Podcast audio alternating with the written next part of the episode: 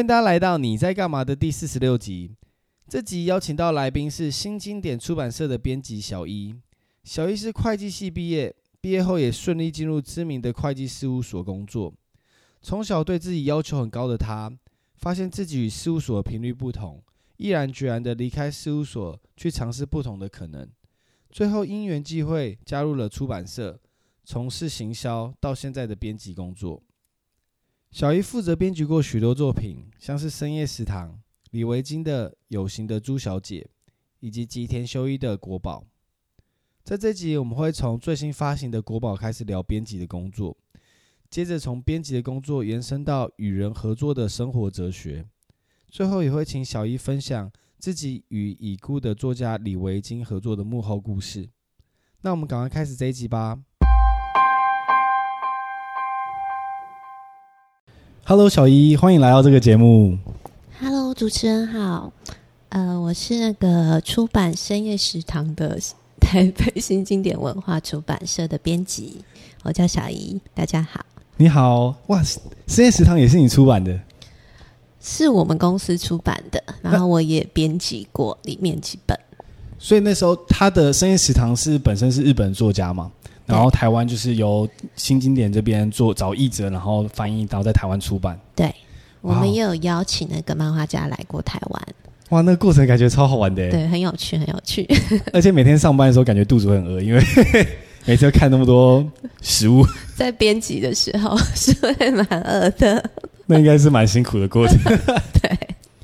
那我想说，我们从最近你负责编辑的新书开始聊起，《国宝》，可以麻烦你介绍一下这部作品和作者吗？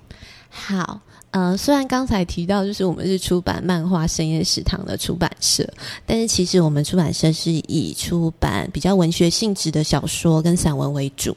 那这一次的这本呃《国宝》这套小说，如果常在看书的人一定不会陌生，它是。呃，作者是吉田修一。那吉田修一他在十年前有一个非常非常知名的作品，就是《恶人》。《恶人》后来其实有改编电影。如果常常关注日本的呃听众，一定知道他是欺负木聪演的。对对对。那这本《国宝》就是吉田修一的最新的一个二十周，他出道二十周年的一个纪念作。嗯。那你记得当初就是你被指派当国宝的责任编辑的情境吗？因为这压力蛮大的嘛，一个二十周年的作品，也是你们新经典的十周年要出版的一本书嘛。嗯，对。其实当初我们会选这本书，也是因为它是吉田秀一出道二十周年的一个代表作，就他自己把它称为他二十周年的一个挑战。但是其实如果知道这本小说故事内容的人，就会应该对这本小说都会很害怕。就编辑的身份来讲，因为它里面要谈的是歌舞伎。就是它是以日本的传统艺术歌舞伎作为主作为主轴。那你自己觉得，就是国宝对你来说最有魅力的地方在哪里？国宝这套书，我觉得它最有魅力的是，呃，因为我其实算是吉田修一的，要说粉丝好像也不是，但是他大部分的书我都有看。对，那我觉得一个日本的作家，他愿意在他二十周年的时候挑战一个完全。不一样，或是完全，呃，很高、很高层次的一个话题，或是一个主题。因为比如说，我们常常大家可能比较熟悉的作者，比如说日本最红的，大概就是东野圭吾吧。大家一定都看过他的《百夜行》，对，《嫌疑犯 X》，大家一定都知道，哦、对不对？嫌疑犯 X 我有，但第一个我没有。但是像，但是像东野，他就是，反正他所有书都是写。推理啦，是解忧解忧杂货哦、oh,，OK，有对对，反正他都所有都是推理，他写了三十年也还在推理呀、啊。Uh -huh. 对，那臭家苗告白，不知道有有有有电影，他也是以一个比如说亲情，或是也是有点类似悬疑，那写了十年也都是在写这些。可是我觉得吉田修一还比较厉害的是，就是他写作二十年，他一直都在尝试不同的主题。哦、oh,，OK。然后他很愿意挑战自己，他不会让你觉得说，哦，他下一部小说就是一个更厉害的推理作，不是？Oh. 就你没有办法想象说他下一步是什么，下一步是什么。那他果然在他二十周年的这个时间点，他愿意自我尝试去做了一个这么，我觉得台湾，你看台湾有人写布袋戏，有人写这么对不对？呃，应该说有布袋戏的书，可是有人以这个作为。创作的主轴嘛，哦、我觉得应该没有。Okay, 对对对，所以这我觉得非常困难，而且他还自己去参与歌舞伎实际演出。哦，真的假的？对对对对，他就他就直接他去跟一个歌舞伎的演员去当他们的工作人员，当了两年。哦，难怪他在刻画在歌舞伎里面的表演都那么就是深刻写实，你会觉得看那个文字，就是那个画面都会浮现在你的脑海中的感觉。对对对。呃，而且吉田修一本身也不是在这之前也没有本身太多歌舞伎相关的 knowledge，就是在这一本书为了做这个功课、嗯、去跟团去学习。对，因为他他自己也说，他原本对于歌舞伎，他就只在于观众的这个身份而已，而且还不是很热爱的那种观众。他真的是出自于他想要写一个他自己都不懂的东西。我觉得这个跟台湾作家是吴明益。我不知道你熟不熟《天桥上的魔术师》，然后《单车世界奇》哦，哦，有听过书名，但是我不知道。对对对，他作者，对对对对，他也是一个，就是他们很愿意去选择一个新的领域，可能完全不懂的领域，然后他们去努力研究，然后去挑战，就是自己去 search 出来一个东西，然后写出来，我觉得非常厉害。是。对。那刚才小姨这边有分享到说，就是他以前很知名的作品就是《恶人》，后来有翻拍成电影嘛，嗯，是一个非常有名的作品。那你觉得《恶人》跟这一本就是国宝，他赌上自己作家深爱的作品，你觉得有什么样子差异吗？在你自己读起来的感觉？呃，我之前都会跟别人讲，就是如果有人问我说，我心目中从我有看书以来的书，我心中的第一名就是《恶人》。对，可是我觉得那不是因为《恶人》。真当然，《恶人》是一个非常好的作品，可是并不是他，比如说他超越了很多很多过去已经讲得出来白先勇、孽子啊什么之类那一类的东西，只是说他那本书在我阅读的那个年纪的时候，对我产生了某些影响，所以他在我心目中的分量很重。是对。那当然，我就看到国宝，我就想说国宝就是。嗯，就有点迟疑啦。想说他有可能超越我心中就是我对恶人的印象嘛？可是我在做编辑这本书之前，就去看很多日本读者的评价，大家都说比恶人好。那你自己读起来觉得怎么样？我读完到最后，我真的觉得十年过去，他的写作功力非常精进。哦，对，就是你可以从。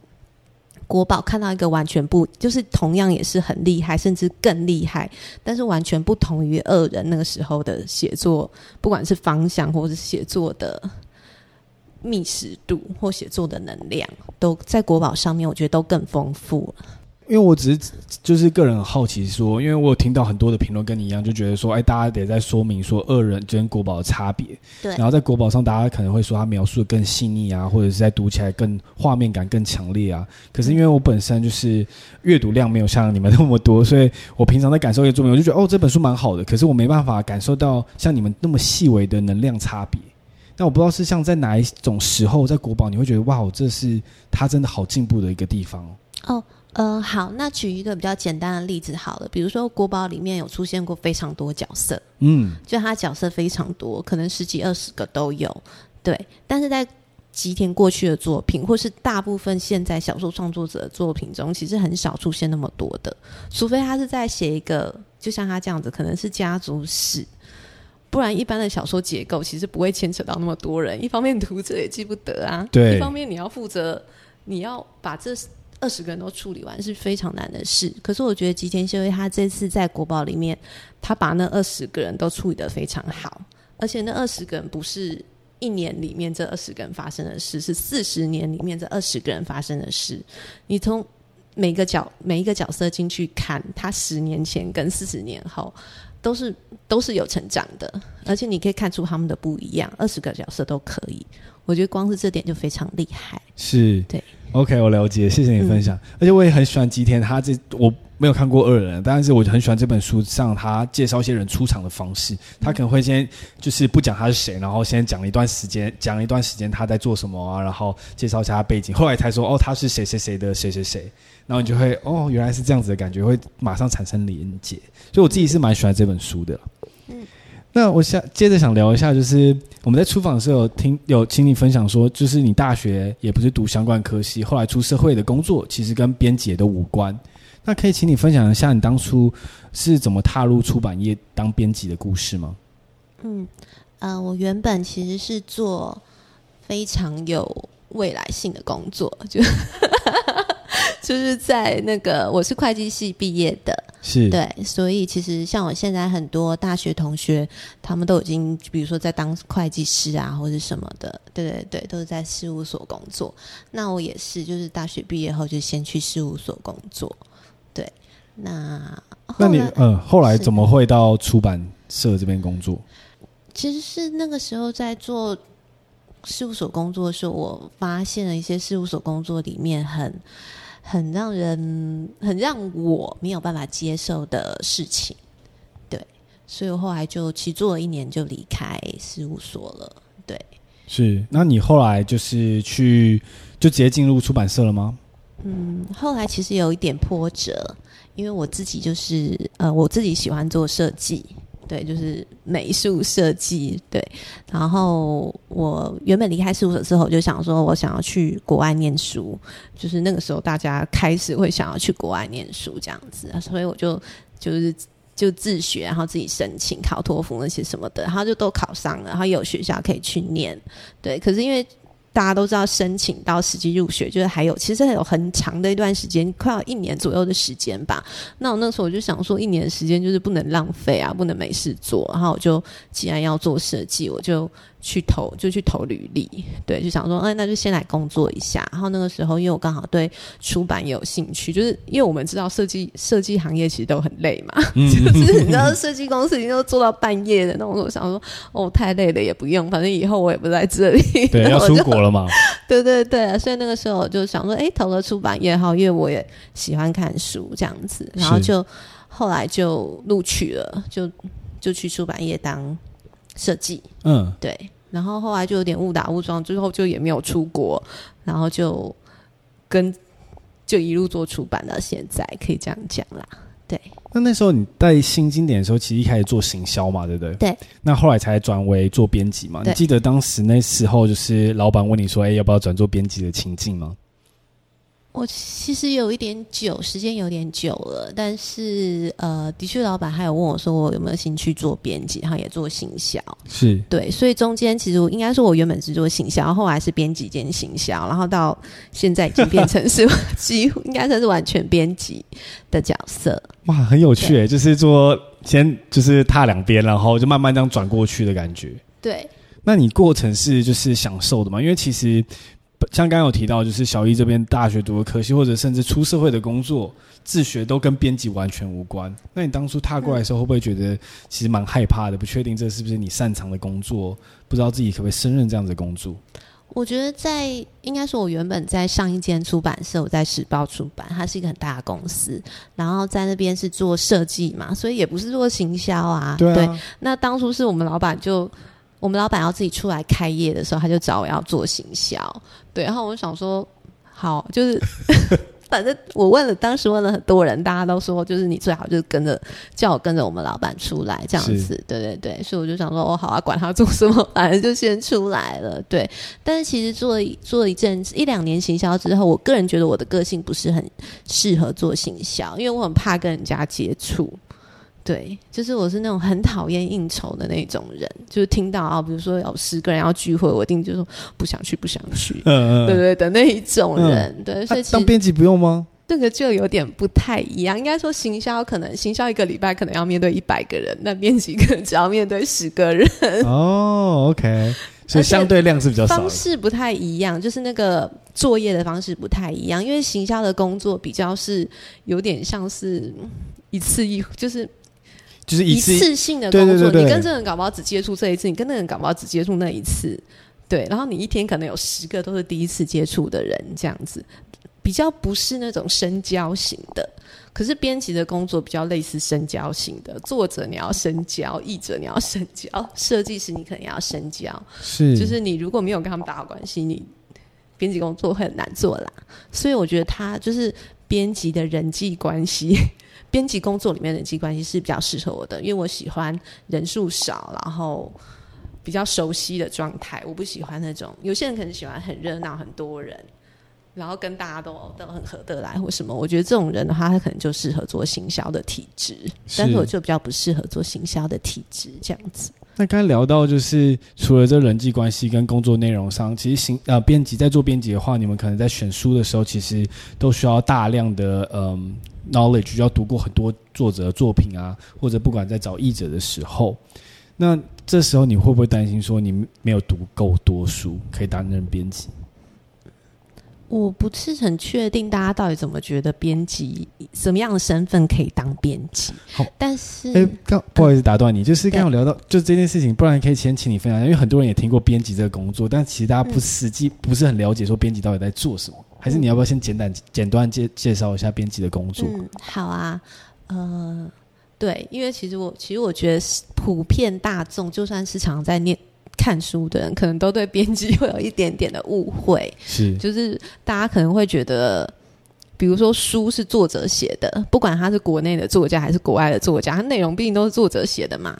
然后再来，好，如果他是国外的作家的话，翻译也是译者译的啊，对不对？那作者写好，译者译好了，那封面是设计师设计的啊，好，书的排版好了，排版也是排版人员排的。那编辑到底要干嘛？哦、oh，对啊，对，大家就会很怀疑说到底要干嘛？那我我听过最多人对编辑的理解，就是大家都觉得编辑就是校对的。哦、oh，对，就错字啊，对对对，嗯、就是抓错字的。就大家好像都觉得说，哦，是抓错字的，所以之前才会发生过，就村上春树的 EQ 八四，应该说找错字只是编编辑的工作的一环。如果我们从最前面来看好了，作者的书虽然是作者写的。但是我们出版社要出哪一个作者的书？哦，也是你们要去做选择的。对，就是我们可能选上这个作者，因为这个作者的某些特质，所以我们选上他，让他来写他接下来的书，他接下来的书给我们出是适合我们的。比如说，我们刚刚讲吉田修一，他有很多，他有很多的作品，小说也有，他也有写过犯罪类的、推理类的。为什么我没有出那些？对，所以本身虽然刚刚讲。内容是作者写的，可是要出的是哪一本，是出版社决定，或者说是编辑可以决定的。哦，OK。对，那接下来比如说刚刚讲译者好了，译者翻译，但是要选哪一个译者来翻译？第一个要选哪一个译者来翻译？第二个那个译者的稿子到底呃能不能直接？就印出来了，对。可其实我可以，我知道这是一个行内的话，但是我会直接跟你说，这是不可以的啦。是对，绝对不可能译者的稿子来我们就印出来，一定要透过跟译者去讨论，然后跟原著也要去核对中间里面的内容跟情节。对，就是其实翻译这个部分会有非常多的窍门，或者非常多的问题。对对，所以其实这个部分也很需要编辑的参与。对，包含说刚刚提到的加附加那个备注啊，对。备注要加哪些？要怎么加之类的，对不对？或者是有一些作品里面，它有一些呃，比如说台中腔好了，台中高雄腔，对对对之类的，你要怎么翻译？当然，这个是对对对，你要怎么翻译？就是外文英国腔，你要怎么翻译之类的，这些都是编辑要处理的。甚至它的文字，你要让它更文学性吗？或是更大众性？哦，嗯，对。就是这些都是编辑后续可以处理的，所以为什么国宝这本书我要看五六遍？大部分都是在处理译者的翻译的这个部分。对对对对对，所以就像是你本身要先理解说作者他其实想表达怎么样的情境，然后再去跟译者做讨论，就有点像主厨是说要出决定要出什么菜，嗯、但下面厨师会帮你去制作完成，然后就是呈现成你想要的样子做出版。嗯、那刚有聊到说，就是一路走来，一开始其实你对阅读是很爱阅读的，你个人。可是现在当身为编辑之后，阅读变成你的工作了。那像国宝这本书，光编这本书就要读个五六遍。读第一遍觉得很有趣，可是读到第五遍的时候，会觉得哦，我已经知道下一步是什么了。你还会觉得一样有趣吗？那时候，像你这样重复反复的读的时候，你那时候的状态是什么？心态是什么？应该是说，重复不断的读，本来就是工 编辑工作的一环。如果这本书好看，我看到第五遍，我还是觉得好看。我看国宝，我看到第五遍，我还是觉得好看。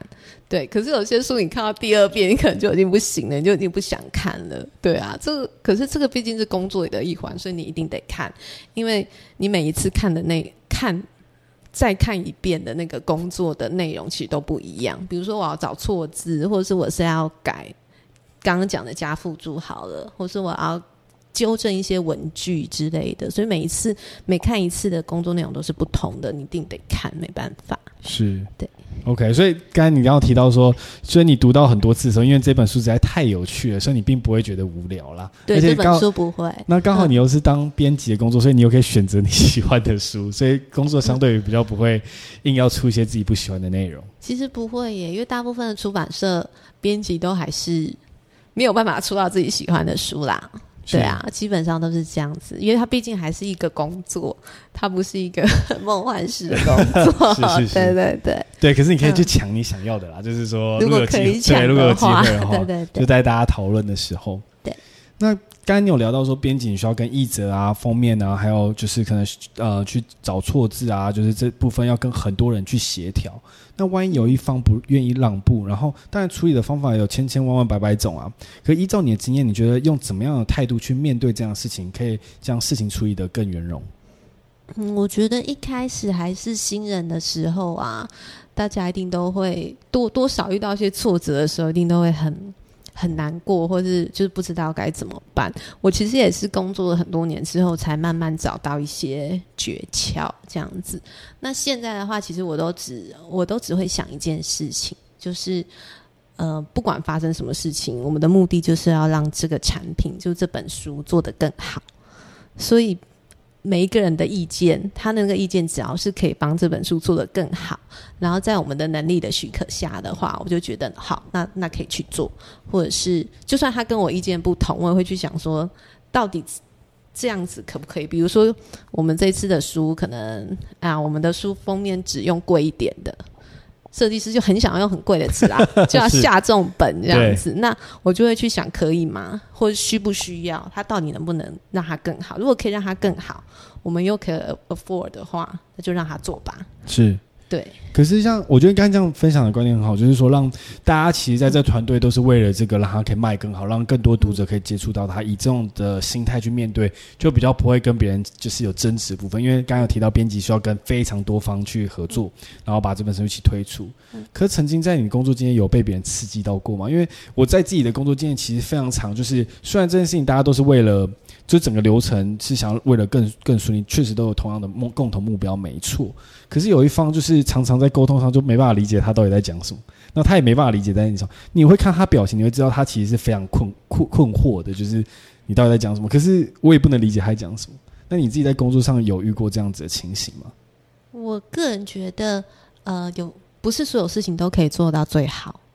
因为我原本是一个，我从小就是一个完美主义者，就是那种，因为我的成长环境就是一个不断追求、不断追求最好的那种状态，对。可是我就是就是慢慢慢慢从那个状态退下，因为那个状态其实很累。我觉得你所有事情都想把它做做到最好，比如说，如果译者他就是要这样译呀，作者就是要这样写啊，对不对？封面就是不愿意改，那怎么办？其实我觉得就没有关系。我我觉得每件事情都要稍微放下一点自己的想法，因为其实我们也是这本书的其中一个读者而已。他可能会有一万个读者，还有一千个读者都没有关系。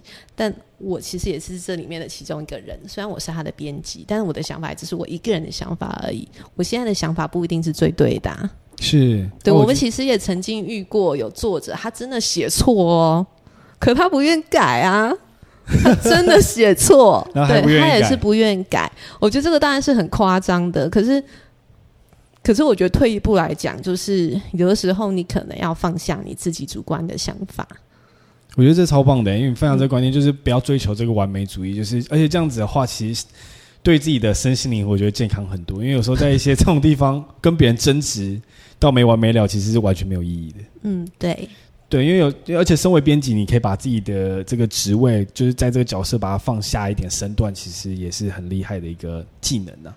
不会啊，之前大家不是就说嘛，可以道歉的事情都不是什么大事情，所以对，就是稍微退后一步想。虽然虽然你在那个职务上，你一定是想要为那个职务做到最好，但是有时候你就是冷静三秒钟，你可能就可以度过这度过这一个。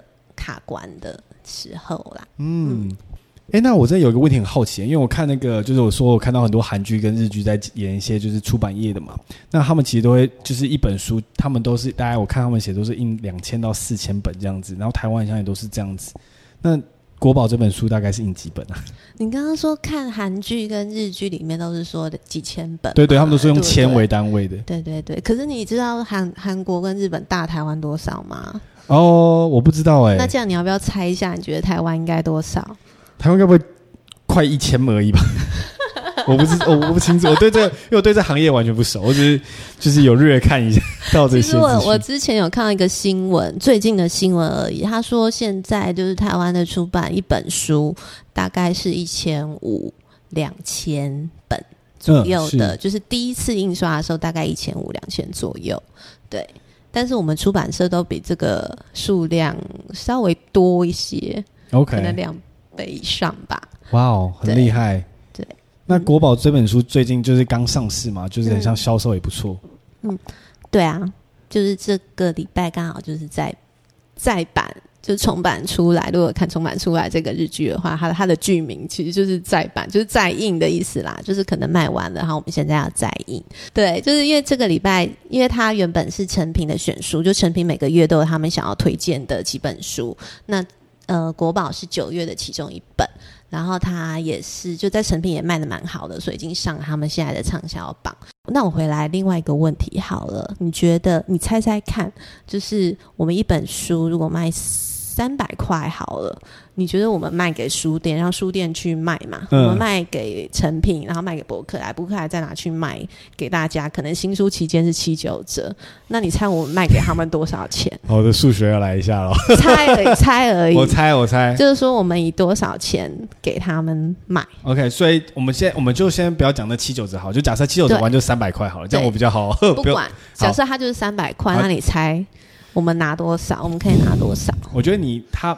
我觉得我才一百五，你猜一百五？对，哇，你怎么这么准？对我不好意思，我对业界是，是不是上次的那个有说？没有没有没有没有，我就是凭感觉，就感觉一半嘛。对，我们是拿一半，是。对，所以其实在这个一半里，作者要有作者，对不对？还要翻译，然后还有设计排版，嗯，对，还有很多其他设计排版，包含我们自己的编辑，然后行销，把书印出来的印制费。然后还有比如说行销的费用，对，然后还有我们自己的人事管消费，所以其实书籍一本书，如果它三百块的话，真的算是蛮便宜的啦。跟其他的、嗯、跟其他国家相比，也是算便宜的。台湾的出版，我现在也听说，就台湾的书相对是比较便宜的。那就像刚刚有提到重版出来这本新的这日剧嘛，在讲出版社的工作，就是漫画的出版社的工作。所以现在看完那本日剧，或者是像你刚才分享到，我觉得让我感触很深，就是我现在都会看看这本书最后面的就是制作团队，不管是责任编辑啊或什么的，就是我会觉得看这本书不是只是想到这个作者，会觉得是很多人集合出来的一个产品。哦，对对对，我觉得是一个。就在读起来的时候，我觉得会更有趣一点啊，不会想说这是一一个人的结晶，嗯、或是很多人。我觉得这个是很有趣的一个读者的反应，因为大部分读者，我们都会开玩笑说，在书店拿起书来，如果是从业人员，大家都会先看最后一页，就是版权页。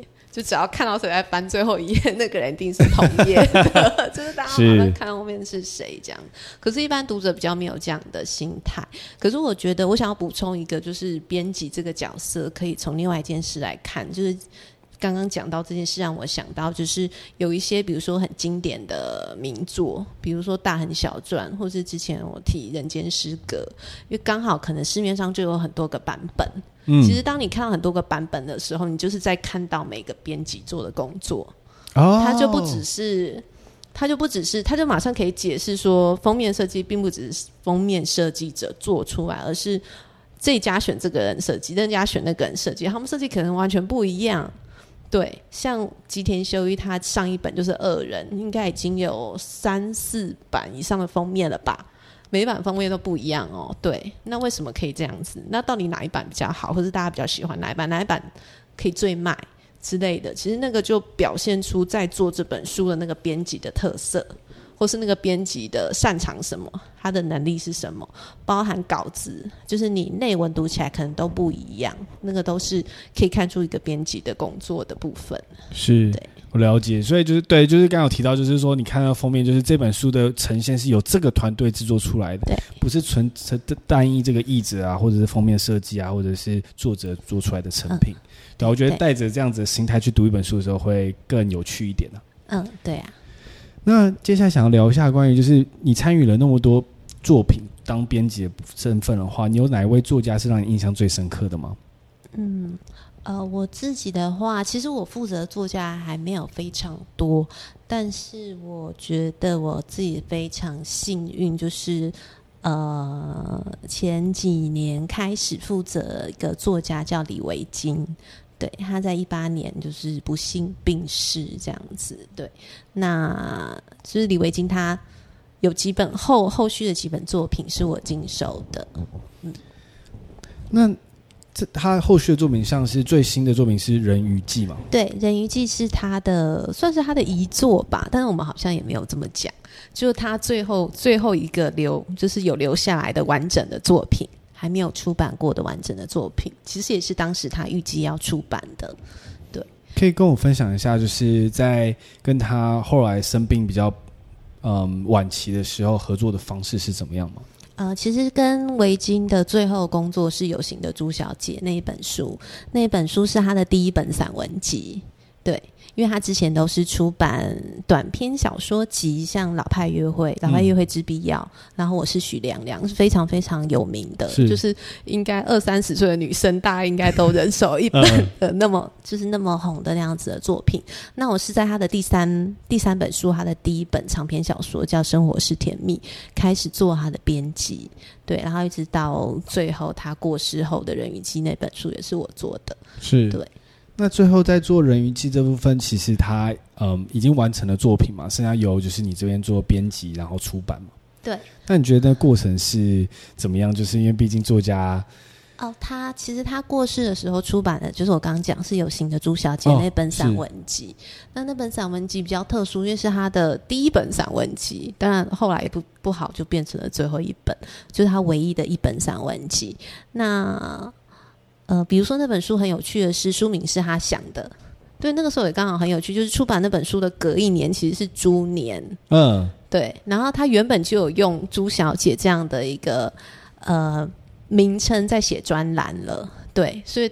所以那那个时候他就说想要想要做这个东西，然后我们就想要帮他画一个属于他的朱小姐，因为如果熟知李维京的读者都知道，他是一个对美还有对艺术就是非常投入，然后很有有很高的眼光的一个作家这样子，所以我们就帮他画找人画一个朱小姐，然后那个朱小姐就是融合他喜欢的风格，然后那个其实是在他病逝的前一个月左右吧。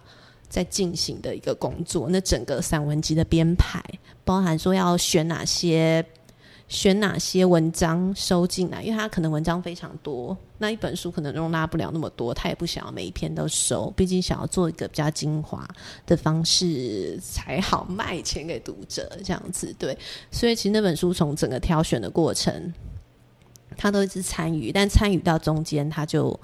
就不幸病逝了，对，那个时候我们也非常的震惊，对，因为我几乎每天都跟他通 line，都跟他传 line 这样子，然后就传到某一天，他就都没有回，然后我就记得我那天早上我就非常非常紧张，我就去问我们副总编辑，就说该不会就是怎么了？嗯、对对对，后来果然就。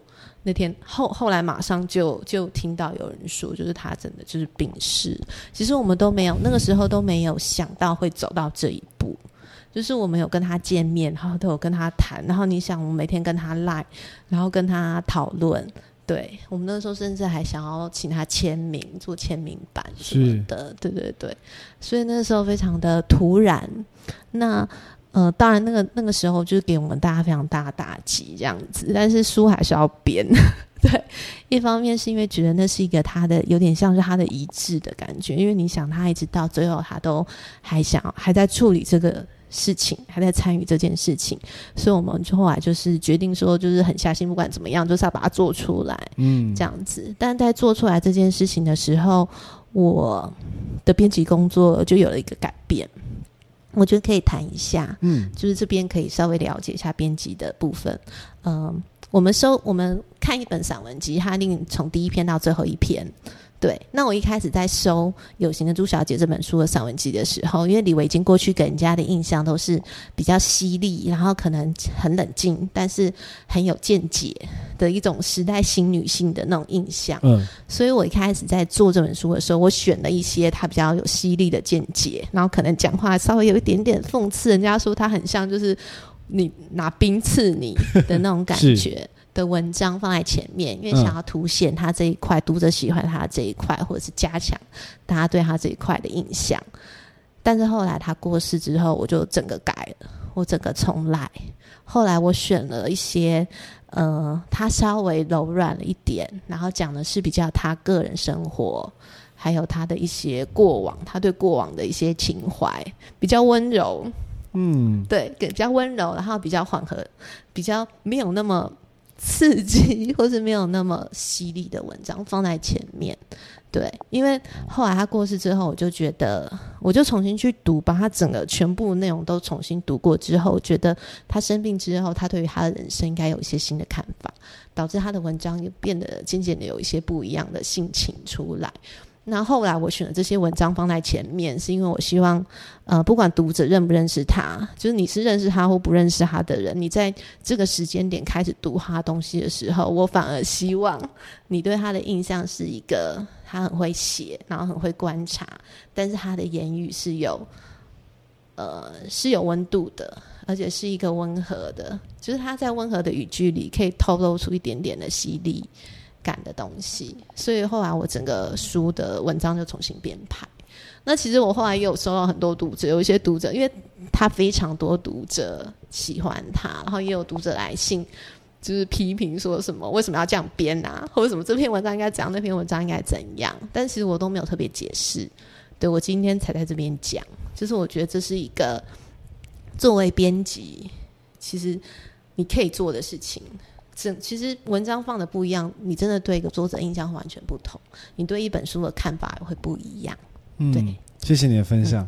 对啊，因 为对啊，因为刚刚有提到，我觉得你刚才就是很深刻的描述编辑这个工作的重要性。嗯，你怎么样的去让这作家呈现给呃观众，是一个很重要的一件事情。对，而且就是刚刚有提到，你跟维京是就是每天在通来，我相信这些你跟读者跟维京的距离是比较近的，那你可能更知道他想要真正呈现什么样的作品给听众呃观众。嗯，我觉得就是读者现在，因为其实李维京她本来也算是有一点神秘的一个女作家吧，对，那可能很多读者，因为她真的有点病逝的突然，我觉得当时很多读者也对她就是很舍不得，或是很想念，对，那。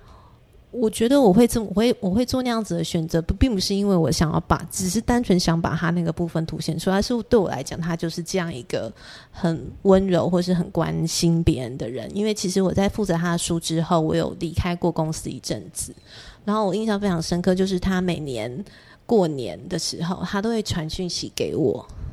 就是其实我只是他的编辑，我应该不算是他的朋友。哇哦！其实你跟一个作家，你只是他的编辑，有的时候你们在合作的时候可能很密切，然后合作完作者也很谢谢你，可之后你们不一定会有联系，搞不好作者下一本书又到别家出版社出了都有可能。但是他却会在我们可能很久没有联系之后，他就是会在节日那些他会传讯息给我，所以我觉得他就是私底下外外表大家可能觉得他很酷，然后很厉害的感觉，冷冷的，对。可是私底下我觉得他是一个非常。温暖的人，对，谢谢你分享那么棒的故事，因为这是刚刚有聊到，这也是一个编辑很难得的经验啦，有这样子一个经历，谢谢你分享。那我们接下来聊一点比较轻松的议题，就是因为我觉得很多，就是刚好这节目有分享到，就是关于编辑这个职位，刚好这一集聊到嘛，那你觉得什么是踏入出版业编辑最常犯的错误？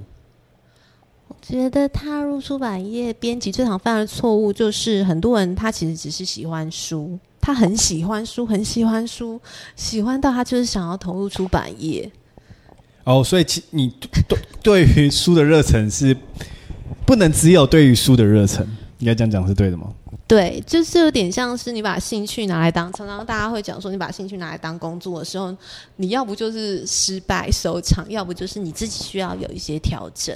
那我觉得出版业其实并不是一个很大的产业。那台湾读书的人可能现在也越来越少的状况下，想要加入这个产业的人，其实真的都是非常非常热爱书的人。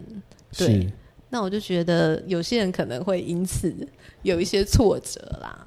对对对，对，因为刚刚提到说，除除了编编辑的工作，除了热爱书，这是就是必要条对最好的条件以外。当然是也需要跟很多人的互动啊，然后跟作者培养的感情啊，这都是很重要的工作之一。那不然在很多日剧、韩剧里面有很多关于出版社的电影，刚刚一开始有聊到。然后有一幕让我印象很深刻，就是他们卖不完的书要淘汰，要拿去回收厂回收，这是真实有这样子的状况吗？呃，应该说出版社其实他们的确是有一个所谓报废的过程，就是要把那些卖不出去堆在仓库里面的书。要决定说哪些要把它处理掉，对，就是不要了，直接比如说烧掉啊，或者什么的。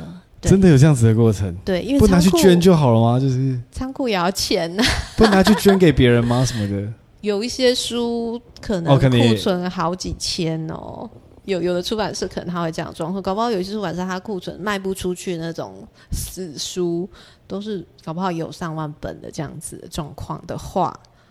你要他们 怎么捐赠出去？是，那、啊、你自己有就是参与过这样子回收过程吗？因为我看的日韩剧，他们都在这边就是 很难过啊，看每一本书这样子离开。如果要把你自己编辑的一本书就是回收掉，你自己的心情是什么？有这样子的经验吗？应该说，我们每个编辑编辑的书一定都会有被报销过的，对。但是我觉得，应该是说，我觉得加入这个产业之后，有一部分就是你要区分出所谓的工作，它就是你工作的一环。那本书可能因为很多原因，呃，不受到读者的喜爱，它最后的结局，就是我觉得要稍微看淡一点这个过程。哎、今天讲到这很多议题，其实我都超级无敌喜欢的，因为很多会很多会很多时候会觉得说，就是自己的工作是神圣，不想有任何犯错的机会啊，或者是想要把它追求完美，这是很常我们自己日常会出现的一些状况。那我就常，可是刚才刚才你提到一个很棒，就是说这其实是工作的环节之一。如果你把这样子去看事，你就不会对自己造成那么多压力了。我觉得这一点工作上面的概念有一点点是。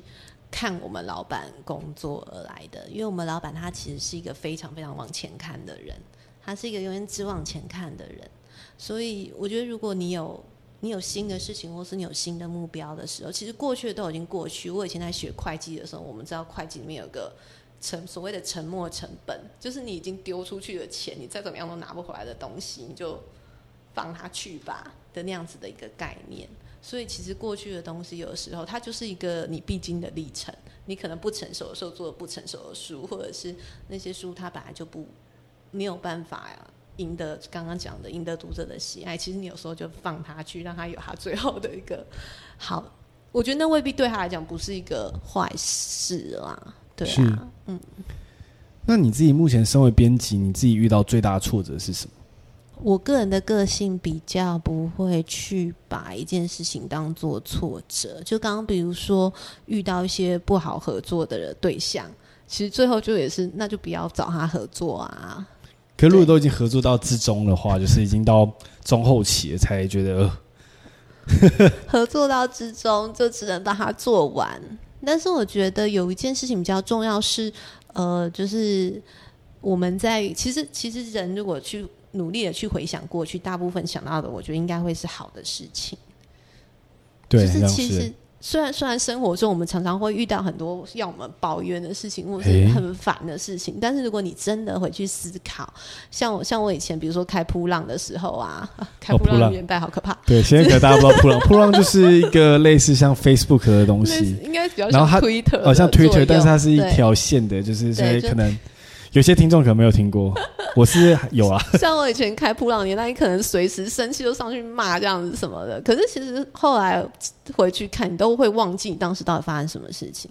其实很多都只是必经的过程，那些就是一些当下，我觉得过去就过去了。那你后来回想，其实都会，你会记得印象深刻，都是比较好的事情。嗯，所以其实你问我说我遇过什么挫折，我个人其实真的还好哎、欸，就是虽然我可以，我可能会印象某些书哦做的很痛苦，不喜欢，或者是中间真的很多问题，比如说刚刚提到围巾的书，其实过去也都有很多问题，但是你不会想到不开心的部分。我们大多会比较记得这本书，我们做的开心的事，或是我们在之中得到成就感的事情。我觉得，因为因为这个原因，你也才会在这边，你也才能继续持续做这个工作下去。对啊，是，嗯，嗯，那你可以举举三个影响你最深的人吗？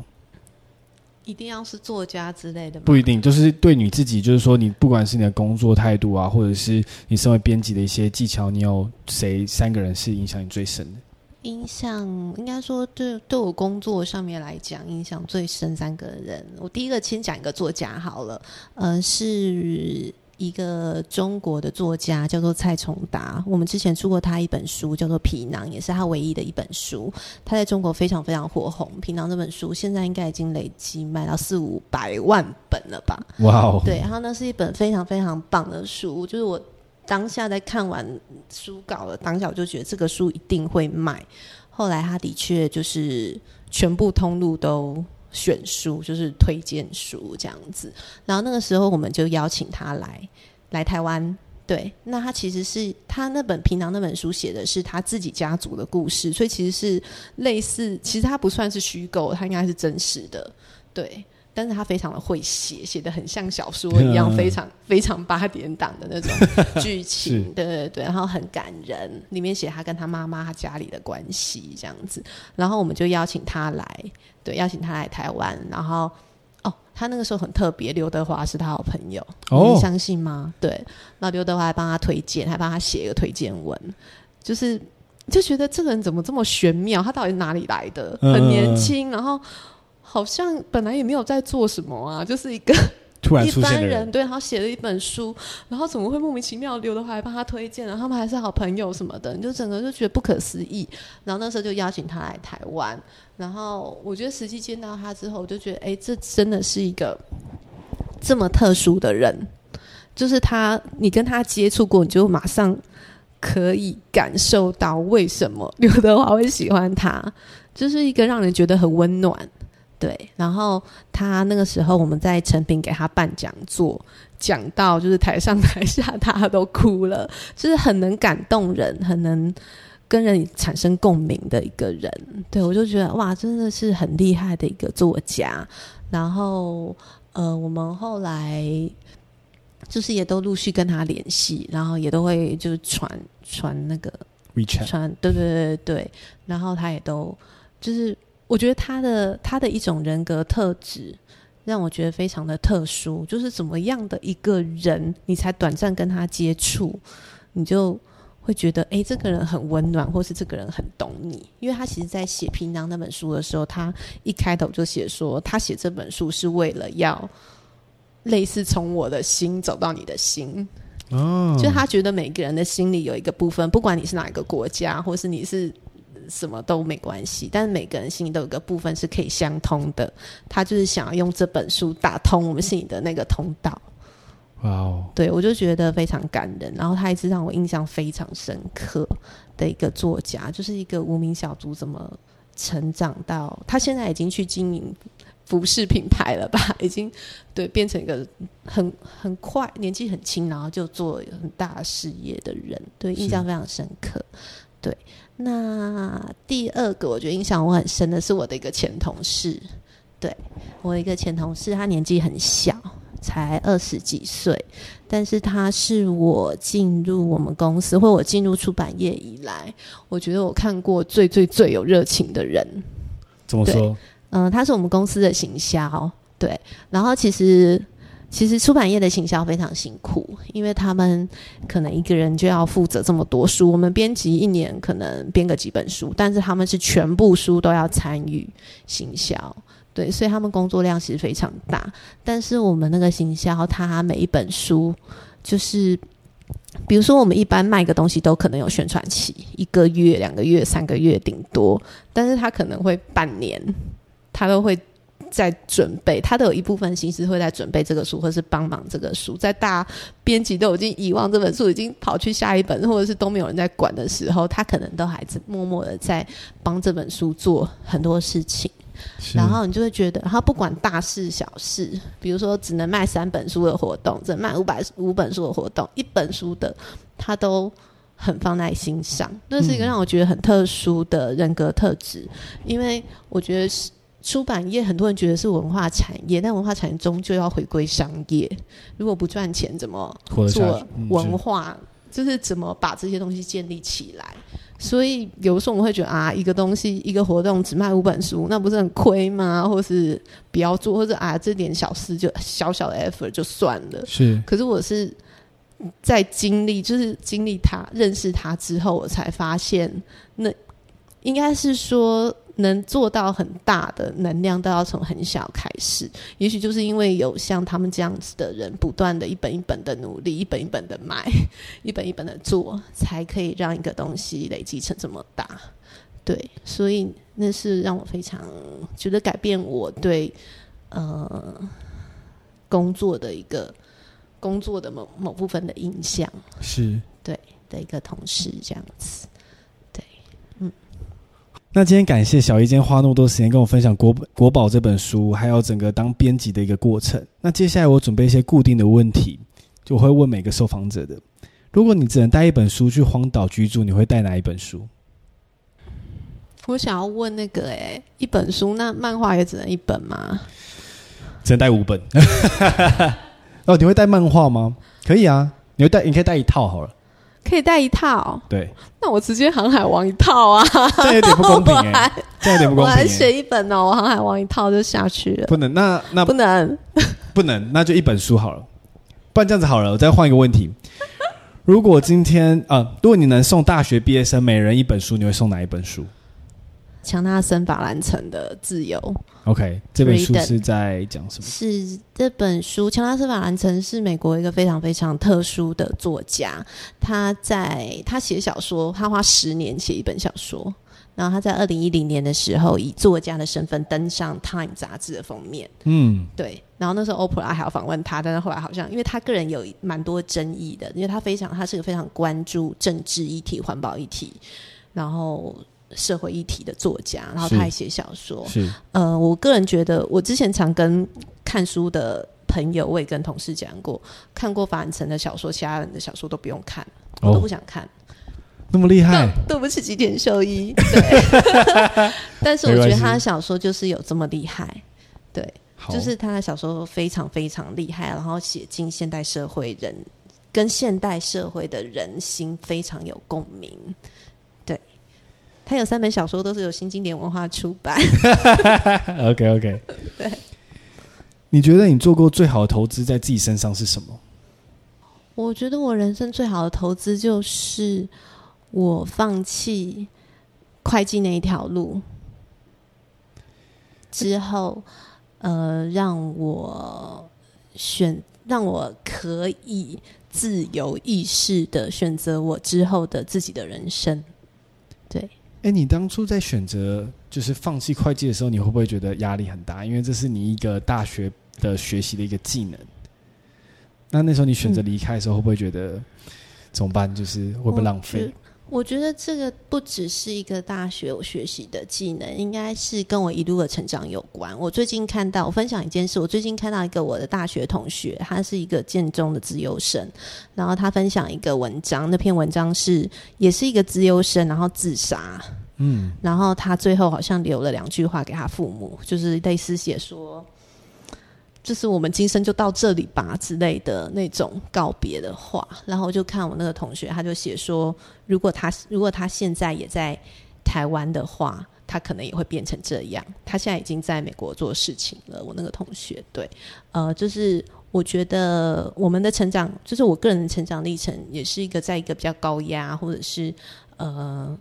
就是一直追求一个高端的成长过程，所以会让我最后去读会计。